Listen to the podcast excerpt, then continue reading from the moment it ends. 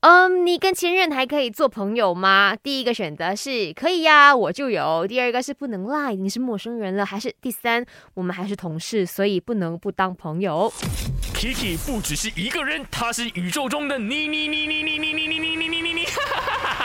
人生多难题，去看 IG Aki Chan is me，看 my 翻转 Kiki。在 IG 来投票咯，我的 IG 就是 Aki Chan 七十三。OK，先看一下，有三十五八仙的人投票说可以呀，我就有。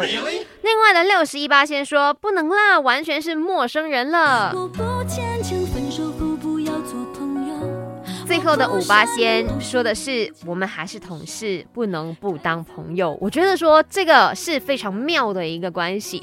我之前就有听过很多人讲了哈，千万不要有同事之间办公室的恋情，因为呢，他们说分手后尴尬的不是那一对昔日的情侣，而是情侣周边的同事。也真的，你想一下，如果有任何的活动啦，你要揪完他们两个吗？还是你只揪一个，另外一个你特地不要约他的话，他会有一种被孤立的感觉。可是两个都一起去，你又不能把他们放在同一张 table，可能他们当时候的分手是不愉快的，你硬硬把他们放在一起，你让他们交流讲什么哦，对不对？